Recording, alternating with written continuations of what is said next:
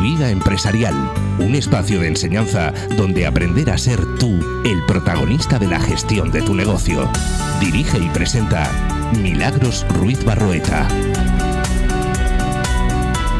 Bienvenido al podcast Tu vida empresarial, un espacio de enseñanza donde aprendes a ser tú el protagonista de la gestión de tu negocio.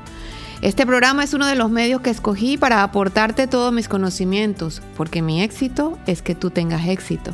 Con tu vida empresarial tendrás a la mano herramientas e información valiosa para desarrollar la estrategia adecuada, fortalecer tu marketing y ventas, ser más rentable, aprender valores para ser mejor persona y mejor empresario emprender un negocio con éxito y lo más importante, la motivación necesaria para alcanzar todos los objetivos que te propongas, porque tú lo imaginas y juntos lo desarrollamos. Tu vida empresarial. Dirige y presenta Milagros Ruiz Barroeta. Hola, hola, y aquí estamos ya con el episodio número 8 Primero que nada, pues agradecerles como siempre por tomar parte de su valioso tiempo y escucharnos. Y hoy en este podcast pues hablaremos con una persona de Murcia que no solo ha emprendido y logrado consolidar una empresa en la región, sino que además intenta promover el desarrollo empresarial. Tenemos en este podcast a Ginés García López. Él es presidente de la Asociación de Jóvenes Empresarios y es el CEO de la empresa Connery. Bienvenido, Ginés. Muchas gracias, Milagros. Con él hablaremos acerca de cómo es el proceso que sufre un emprendimiento para convertirse en empresa y también la evolución que debe tener un emprendedor para ser empresario, lo cual no es fácil. Y pues también hablaremos un poco del asocianismo al final de la entrevista. Hola Ginés. Hola, muy buenas. A ver, cuéntanos un poco quién es Ginés García y su trayectoria personal. Pues Ginés es un chico de Roldán, una pedanía de Torre Pacheco, que nació en el campo literalmente porque mi padre era capataz de una empresa agrícola y me crié en ese entorno, en un entorno rural, un entorno muy humilde y un entorno donde el sacrificio era la base para conseguir los objetivos. Eh, con esa base cursé mis estudios de ingeniería industrial eh, y ya entré en materia de energías renovables. Eh me considero ecologista y, lo veía una forma genial de unir esa pasión que tenía por la física con esa contribución al final que tenemos que hacer positiva al planeta. Eh, como hemos hablado, fui evolucionando eh, de montar mi empresa desde cero hasta ya casi 30 trabajadores que somos eh, en cuestión de 5 años. Entonces, si ha sido también lo que comentabas, cuál es la evolución de entre ser emprendedor y ser empresario. Eh, es algo que también ha hecho que Ginés tenga que evolucionar. Esa persona que hablamos, ese niño de, que nació en el campo, ha tenido que evolucionar y, a lo que soy hoy en día. ¿Y cómo ha sido esa evolución, Ginés? A ver, ¿qué consideras tú que has tenido que cambiar, si has tenido que cambiar algo? o que has tenido que aprender, poner en práctica? ¿Qué enseñanza te ha dado tu padre a ser una persona de campo? Mi padre también era una persona de campo y, los padres que son, que vienen con esa trayectoria a veces le enseñan muchas cosas a uno, ¿no? ¿Y qué crees tú que ha sido lo más importante en eso? He tenido que aprender y también desaprender. Eh, he aprendido o aprendí esa capacidad de sacrificio que siempre vi en mi casa. Eh, eh, trabajar de lunes a domingo. Eh, mi madre lleva toda la parte administrativa de la empresa y recuerdo no hay noche, y creo que a día de hoy sigue siendo igual, en la que después de cenar no se sienten, venga Antonio, vamos a apuntar la gente, las horas, ¿quién, ha trabajado hoy? Todas las noches, o sea, todas las noches. Y eso lo tengo interiorizado. También he aprendido cosas, yo creo que la, sociedad evoluciona. Eh, y la relación empresario-trabajador también evoluciona. Yo al final eh, tengo una empresa con una edad media de 31 años, donde los valores millennial están a la orden del día y esa relación trabajador-empresario eh, es muy plana. No me, yo no tengo ningún rol más importante que ninguno de mis compañeros. Eh, cada uno aporta allí donde tiene que, aportar y, eso sí es diferente a lo que yo he vivido en casa tal vez. ¿Errores? Errores muchos, eh, todos los días cometo unos cuantos, la cuestión es aprender. Errores, mira, el primer gran error que he tenido yo eh, fue no confiar en, el proyecto, yo dejarme llevar por los miedos. Yo creo que ese fue mi primer gran error. Eh, antes de montar esta última etapa de Connery eh, tuve tres o cuatro experiencias fallidas y en todas ellas la clave fue no ser fiel a mis principios, a mis valores y no, no, luchar por lo que de verdad me decía el corazón. ¿no? Me dejaba llevar por lo que me decían otros. Eh, quizás eh, encontré socios o partners por el camino de los cuales aprendí mucho, pero en los que no terminamos de ser afines al pensamiento empresarial y a lo que queríamos transmitir. Y quizás el mayor error fue ese, no escucharme a mí mismo en, la etapa temprana de, mi inicio emprendedor. Como bien dijiste, estudiaste ingeniería industrial en la Politécnica de Cartagena, tengo entendido. Sí. Este, ¿Por qué una empresa como Connery? ¿Por qué energía renovable, aparte de la influencia, pues evidentemente, de, tu, de tu familia?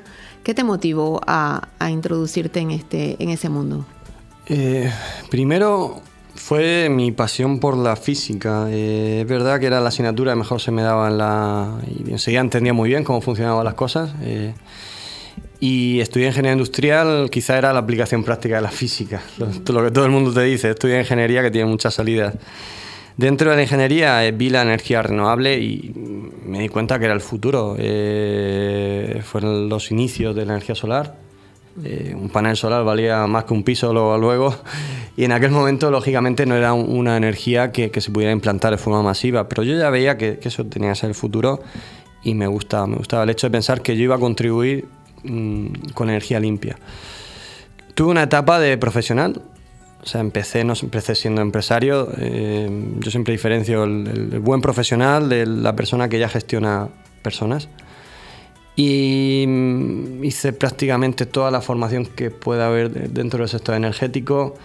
Intenté convertirme en un referente dentro del sector a nivel profesional como, como ingeniero industrial, hasta que ya surgió en mí un, gusanito, una, una llamémosla ambición, sí, de hacer proyectos más grandes, de hacer cosas más grandes, de saber que necesitaba un equipo y fue cuando ya eh, el ginés ingeniero mutó a ser emprendedor. A, Giner emprendedor y, empresario. Sí, de hecho yo algunas veces en mi empresa tengo la broma cuando hay problemas técnicos y, me meto al barro y la gente se sorprende, digo, a, veces se olvida que también soy ingeniero, ¿no? Claro. Y la propuesta de valor de Connery en relación quizás a otras empresas que, estén en el mismo medio. Aparte de, de, tener una media de 30 años dentro del personal que tienes, eh, y que evidentemente eso hace ver una empresa fresca, joven, quizás con ideas innovadoras. ¿Cuál crees tú que es esa, esa propuesta que de verdad diferencie a Connery y que ha hecho que puedas mantenerte en el mercado hasta ahora y que puedas tener una plantilla de 30 personas contigo? Yo la, la diferencia que hay frente a otras empresas del sector, eh, de hecho está en el propio nombre, Connery viene de Control Energy. Nosotros empezamos monitorizando y controlando energía, haciendo consultoría en, en, cualquier ámbito del espectro energético de una industria. Eh, a diferencia de otras empresas, nosotros éramos totalmente independientes, trabajamos para y por el cliente. ¿no?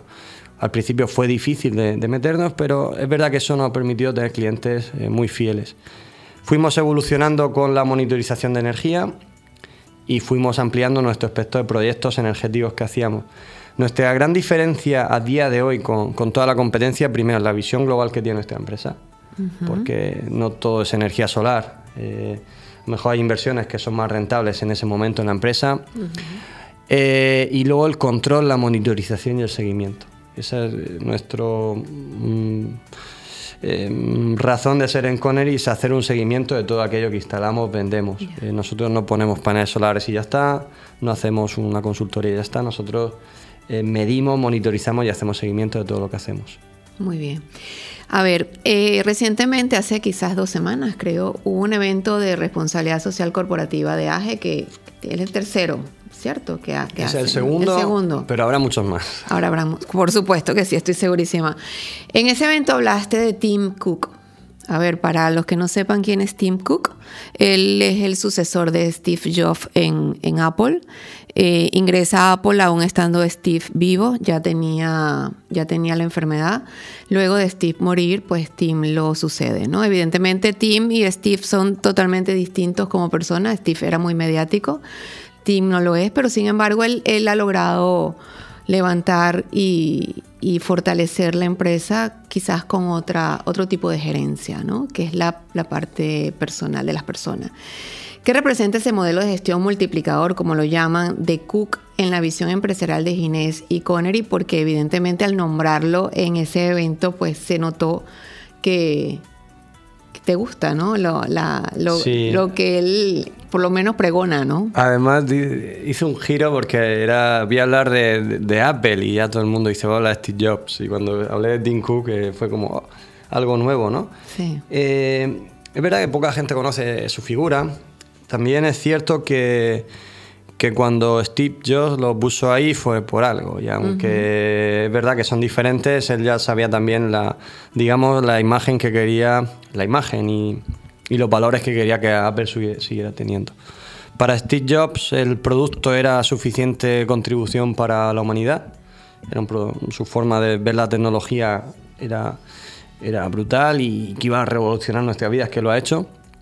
Tim Cook veía la empresa eh, de una forma un poco más global. No solo hay que enfocarse en un producto de revolución de la vida, sino todo lo que hacemos para conseguir ese producto también tiene que ser eh, dejar una huella positiva.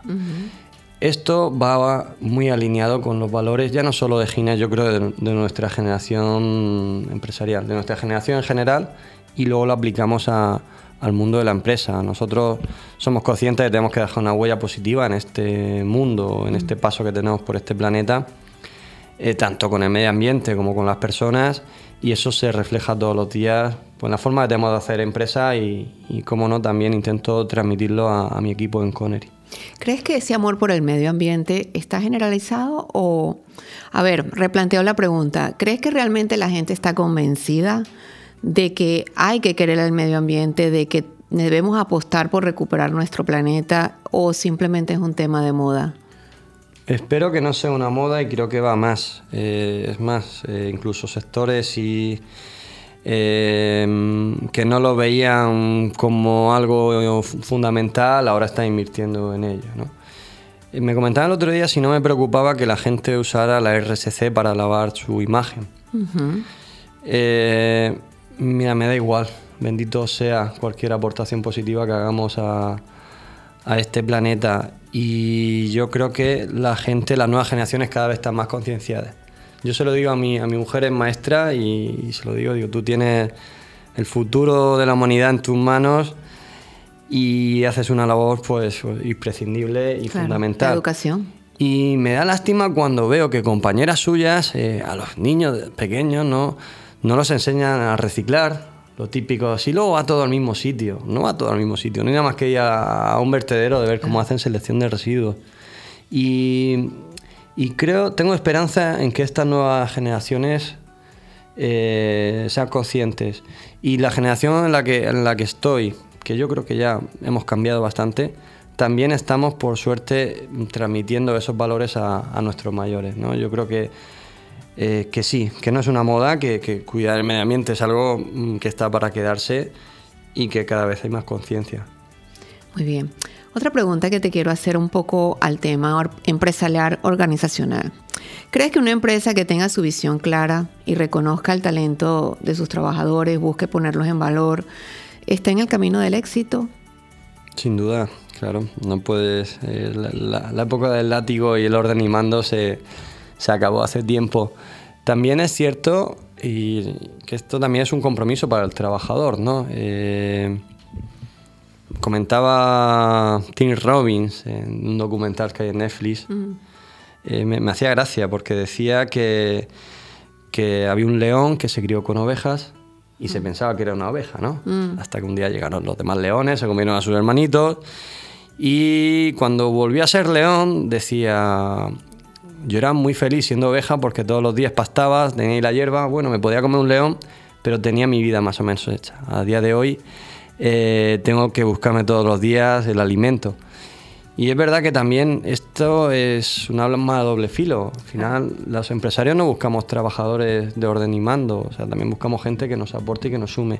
Y creo que esto es positivo. Creo que, que esa visión que, que has comentado de ver a tus trabajadores, tu equipo como el mejor activo de una empresa, es fundamental y si no es así, sin duda, a la larga no, no, no tendría éxito una empresa.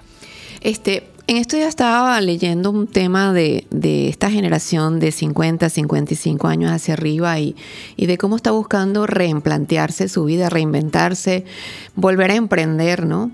Porque en el sector empresarial actual no consiguen cabida. ¿Tú crees como empresario que, que realmente las personas de cierta edad en adelante no tienen mucho que aportar al sector empresarial como tal? Yo creo que sí tienen que aportar, pero se les exige lo mismo que se les exige a un joven, un, aprendimiento, un aprendizaje continuo. Hace poco vi una peli que se llama Abuelos. Uh -huh. me, me, gustó, la verdad, me habían hablado.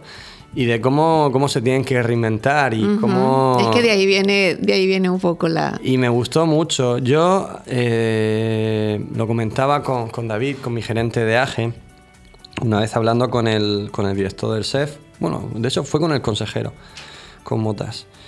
Eh, ¿Qué hacíamos con toda esa gente ¿no? que, que ya pasaba los ya no 50, incluso 45 años, ¿no? que, que, que en el entorno de trabajo de 20 y pocos mm. se ven un poco bichos raros? Y teníamos pensado un programa, eh, el nombre era Milienízate, era un poco eh, que fuéramos, digamos, la gente de esa generación entendiera a los jóvenes y que los jóvenes entendiéramos a la gente de esa generación. Sí.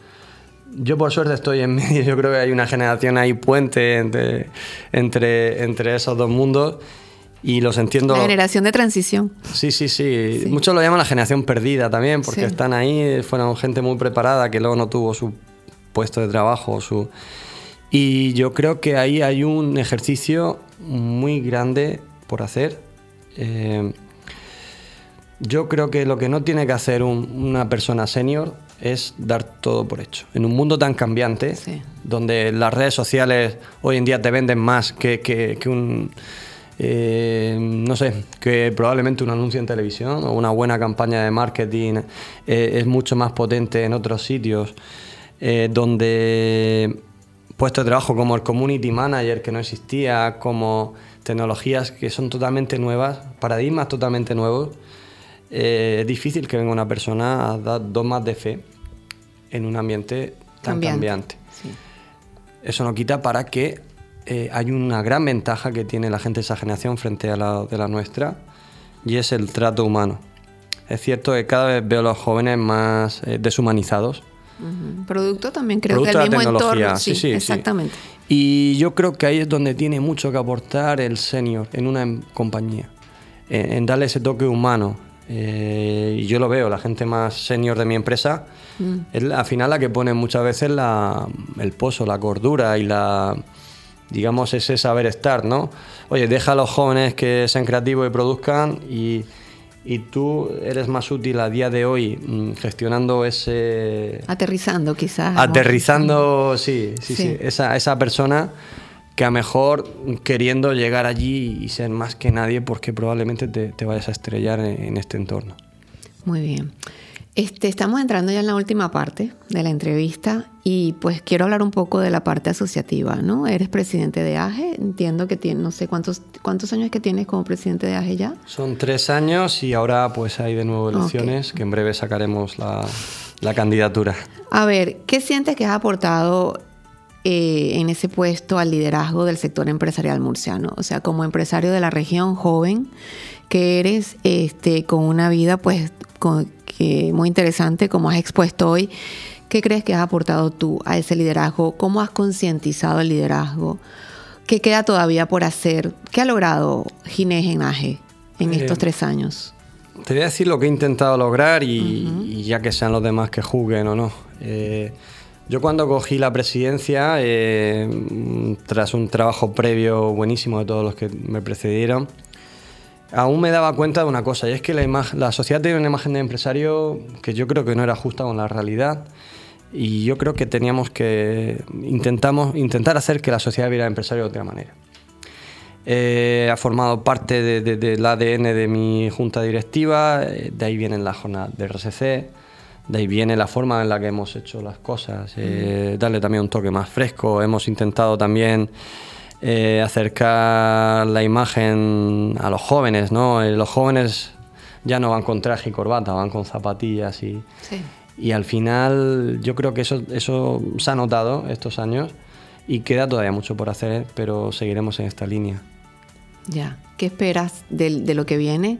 De, ¿Esperas ganar otra vez? ¿Esperas reelegirte? Eh, mm, si no lo esperase no, no, presentaríamos candidatura. En mm. breve en breve, bueno. Eh, ¿Quieres reelegirte porque crees que todavía tienes mucho por hacer? ¿No te ha dado tiempo? ¿Crees que es un tiempo corto? A ver. son tres años que pasan volando y, entre de risas y te das cuenta, dices, es que se me ha ido un año y, tenemos ya enfilado muy bien el equipo, el staff, todo, todo, todo. Y si, me, si quiero seguir es por dos motivos. Primero, para, quizás para continuar un poco más y afianzar lo que hemos conseguido. Y también para preparar la asociación para el futuro. Eh, mi idea es que ya empiecen a entrar gente de, 30 años o menos a la junta directiva, empezar a bajar y no sé, y vamos, eh, lo ideal es que el que venga o la que venga eh, lo haga con mucha más fuerza y mucho mejor, ¿no? Pero es muy, es muy peligroso dejar una asociación descabezada de golpe. Claro. Es muy peligroso y si uno de los motivos eso es para, oye, pues también para aprovechar este, estos años para preparar el camino y que vengan otros con más fuerza. Pues muy bien, si quieren contactar a Ginés para hacerle alguna consulta, pregunta de AGE, de Connery, cómo, por cuáles son tus coordenadas. Soy muy accesible. Tengo muchos inputs, como digo, por LinkedIn, por Instagram, por Twitter. Eh, me pueden mandar un correo a través de AGE, a través de Connery, eh, pero vamos, yo a día de hoy y, con el público que tenemos joven, las redes sociales, yo creo que es la forma más fácil de, de contactar conmigo o con cualquier persona. Pues muy bien. Y así hemos llegado al final de nuestro episodio número 8 de Tu vida empresarial. Espero ustedes lo hayan disfrutado tanto como yo, Ginés. Muchísimas gracias, por aceptar la invitación, estar aquí y brindar un poquito de tu información y de tu vida a los oyentes y compartir con nosotros también un rato de aprendizaje. También quiero agradecer a Metrópolis FM, Alejandro Evanplie por la producción de este podcast y pues nos veremos próximamente en una nueva edición. Hasta luego.